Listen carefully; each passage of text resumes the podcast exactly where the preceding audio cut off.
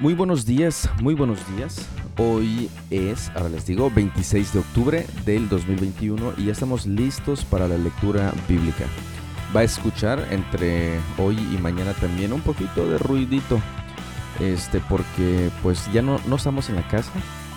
Hoy nos corresponde, tenemos que viajar, mejor dicho, a la Blanca Mérida para la cita de Bixi, ya para que finalmente le digan cómo, este, cómo va con, la cirugía que le hicieron hace mes y medio.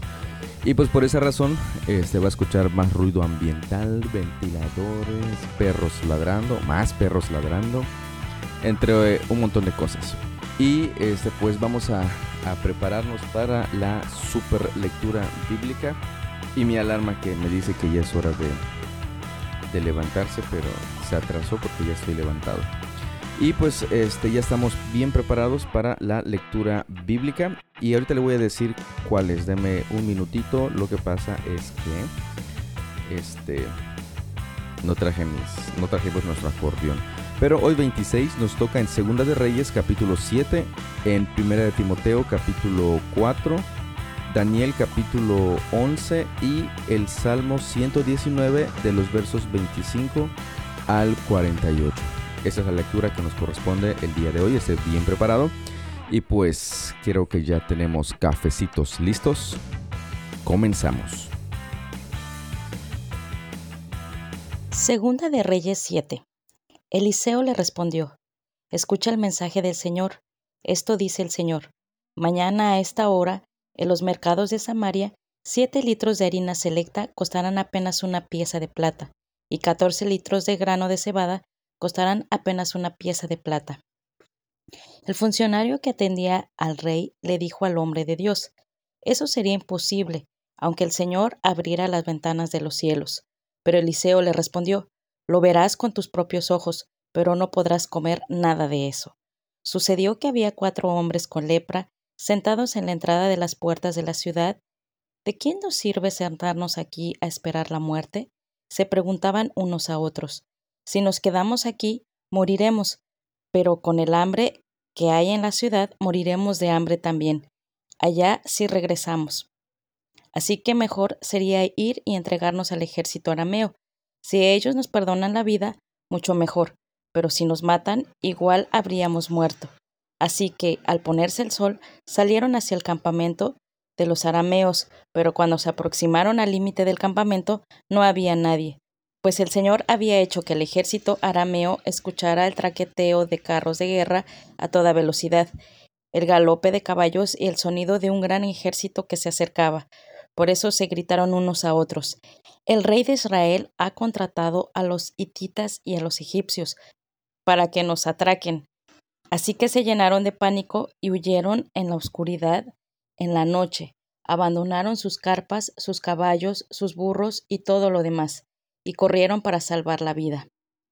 Cuando los hombres con lepra llegaron al límite del campamento, fueron de carpa en carpa, comiendo y bebieron vino, sacaron plata, oro y ropa, y escondieron todo. Finalmente se dijeron entre ellos Esto no está bien, hoy es un día de buenas noticias, y nosotros no lo hemos dicho a nadie. Si esperamos hasta la mañana, seguro que nos ocurre alguna calamidad, Vamos, regresemos al palacio y contémosle a la gente. Así que regresaron a la ciudad e informaron a los porteros lo que había sucedido. Salimos al campamento arameo, dijeron, y ahí no había nadie. Los caballos y los burros estaban atados y todas las carpas estaban en orden, pero no había ni una sola persona. Entonces los porteros gritaron la noticia a la gente del palacio. El rey se levantó de su cama a la mitad de la noche y dijo a sus oficiales yo sé lo que pasó. Los arameos saben que estamos muriendo de hambre, por eso abandonaron sus campamentos y están escondidos en el campo. Esperan que salgamos de la ciudad para capturarnos vivos y tomar la ciudad. Entonces uno de los oficiales le dijo Deberíamos mandar espiar a investigar, que se que se lleven cinco de los caballos que quedan. Si les pasa algo, no será peor que si quedaran aquí y mueren con todos nosotros. Así que prepararon dos carros de guerra con caballos y el rey envió espiar para que averiguaran qué le había sucedido al ejército arameo. Los espías recorrieron todo el camino hasta el río Jordán, siguiendo un rastro de prendas y objetos tirados por los arameos cuando huyeron desesperadamente. Luego regresaron y le informaron al rey. Entonces la gente de Samaria salió corriendo y saqueó el campamento de los arameos. Así se cumplió ese día, tal como el Señor había prometido, que se venderían siete litros de harina selecta por una pieza de plata y catorce litros de grano de cebada por una pieza de plata. El rey asignó al funcionario que lo atendía para que controlara a las multitudes en la puerta, pero cuando salieron corriendo lo atropellaron y lo pisotearon, y así el hombre murió. Así que todo sucedió exactamente como el hombre de Dios lo había predicho cuando el rey fue a verlo a su casa. El hombre de Dios le había dicho al rey Mañana a esta hora, en los mercados de Samaria, siete litros de harina selecta costará una pieza de plata y catorce litros de grano de cebada costarán una pieza de plata. El funcionario del rey había respondido Eso sería imposible aunque el Señor abriera las ventanas del cielo. Y el hombre de Dios había dicho Lo verás con tus propios ojos, pero no podrás comer nada de eso. Así fue, las multitudes lo aplastaron y murió a la entrada de la ciudad. Primera de Timoteo 4. Ahora bien, el Espíritu Santo nos dice claramente que en los últimos tiempos algunos se apartarán de la fe verdadera, seguirán espíritus engañosos y enseñanzas que provienen de demonios. Estas personas son hipócritas y mentirosas y tienen muerta la conciencia.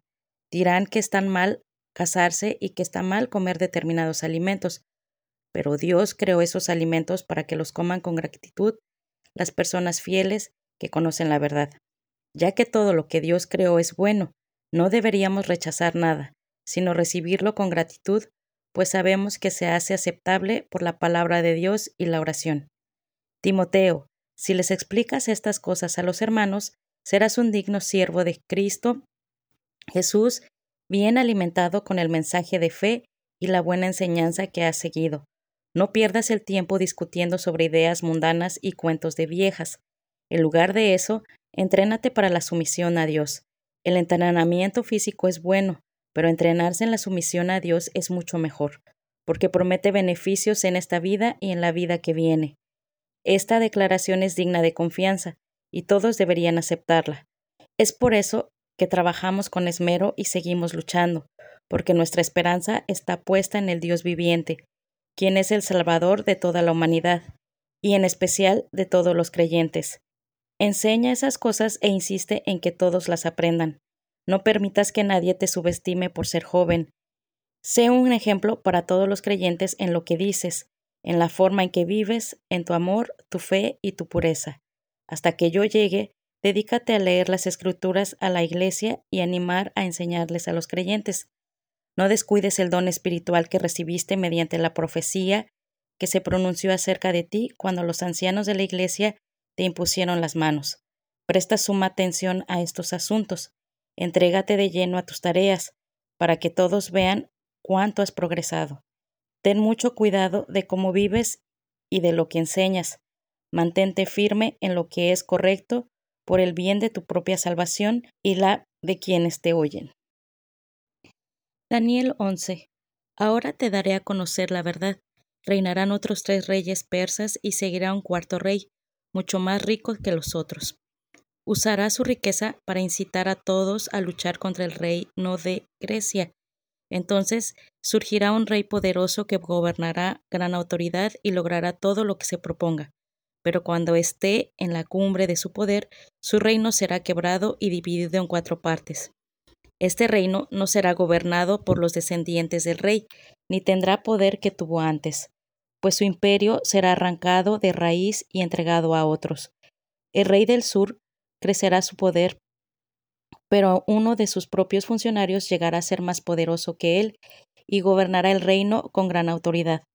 Algunos años después se formará una alianza entre el rey del norte y el rey del sur.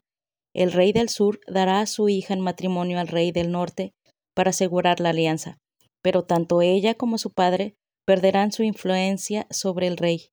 Ella será abandonada junto con todos sus partidarios. No obstante, cuando uno de sus parientes llegue a ser el rey del sur, Este levantará un ejército, entrará en la fortaleza del rey del norte y lo derrotará. Cuando regrese a Egipto, se llevará consigo los ídolos de ellos, junto con objetos de oro y de plata de incalculable valor. Después de esto, dejará al rey del norte en paz por algunos años. Más tarde, el rey del norte invadirá el imperio del rey del sur, pero regresará pronto a su propia tierra. Sin embargo, los hijos del rey del norte reunirán un ejército poderoso que avanzará como una inundación y llevará el combate hasta la fortaleza del enemigo. Entonces, furioso, el rey del sur saldrá a pelear contra los enormes ejércitos reunidos por el rey del norte y los derrotará. Después de arrasar con el ejército enemigo, el rey del sur se llenará de orgullo y ejecutará a muchos miles de sus enemigos, pero su triunfo no durará mucho tiempo. Pocos años después, el rey del norte regresará con un ejército bien equipado, mucho más numeroso que antes. En esos días habrá una rebelión general contra el rey del sur. En cumplimiento de esta visión, hombres violentos del pueblo de Israel se reunirán a esa rebelión, pero fracasarán. Después llegará el rey del norte y asistirá a una ciudad fortificada y la conquistará. Las mejores tropas del sur no podrán hacer frente al ataque. El rey del norte avanzará sin oposición. Nadie podrá contenerlo. Se detendrá en la gloriosa tierra de Israel, decidido a destruirla.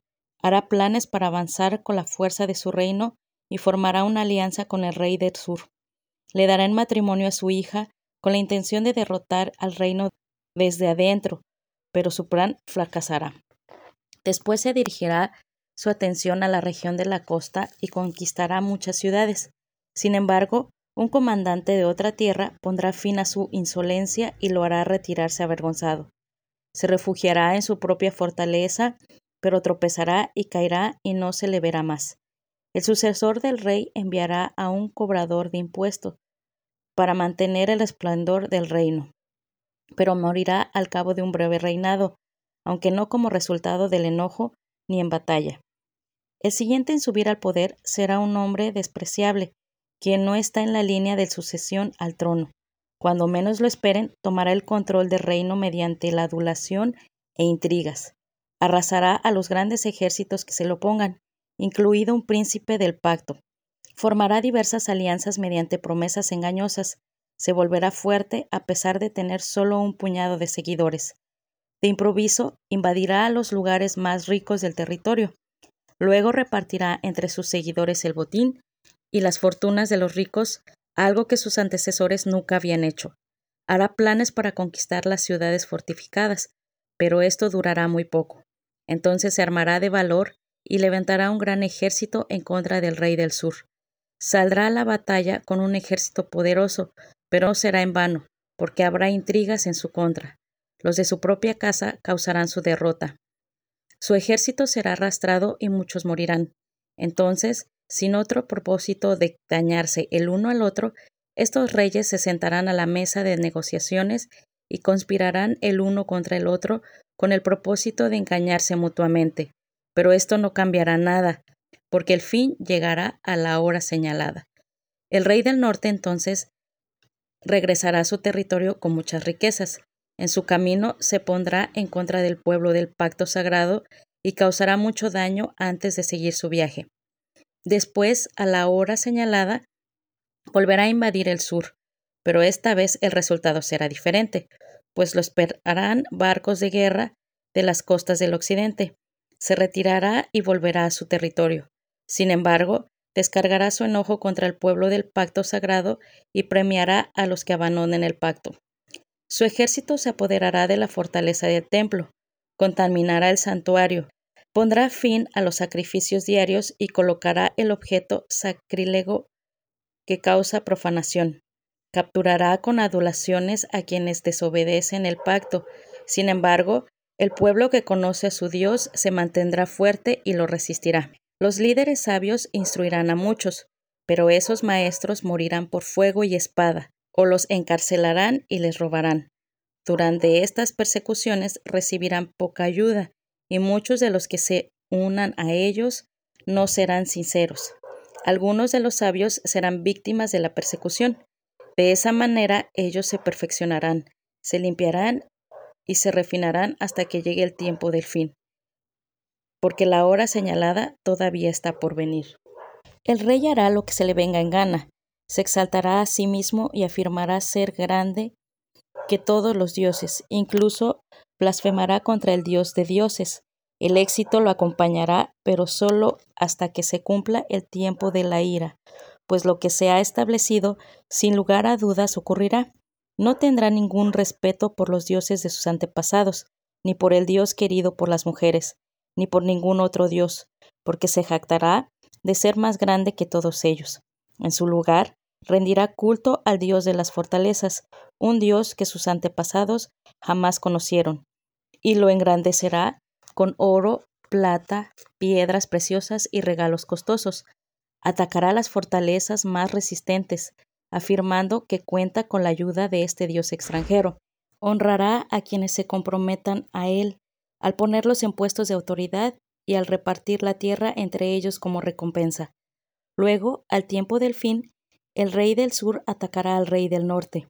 El rey del norte saldrá precipitadamente en carros de guerra, con sus conductores y una enorme armada. Invadirá varios territorios y los arrasará como una inundación.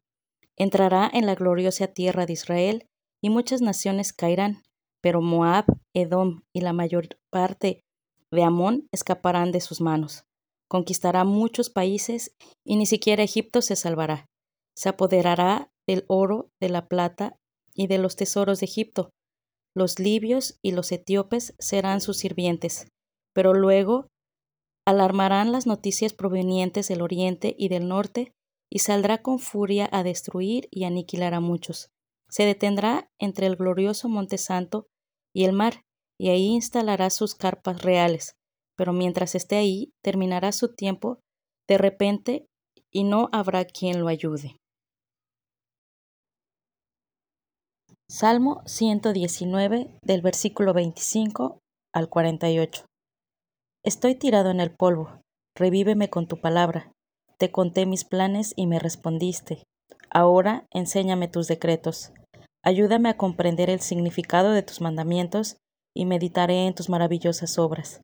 Lloro con tristeza, aliméntame con tu palabra. Líbrame de mentirme a mí mismo. Dame el privilegio de conocer tus enseñanzas. He optado por ser fiel. Estoy decidido a vivir de acuerdo con tus ordenanzas.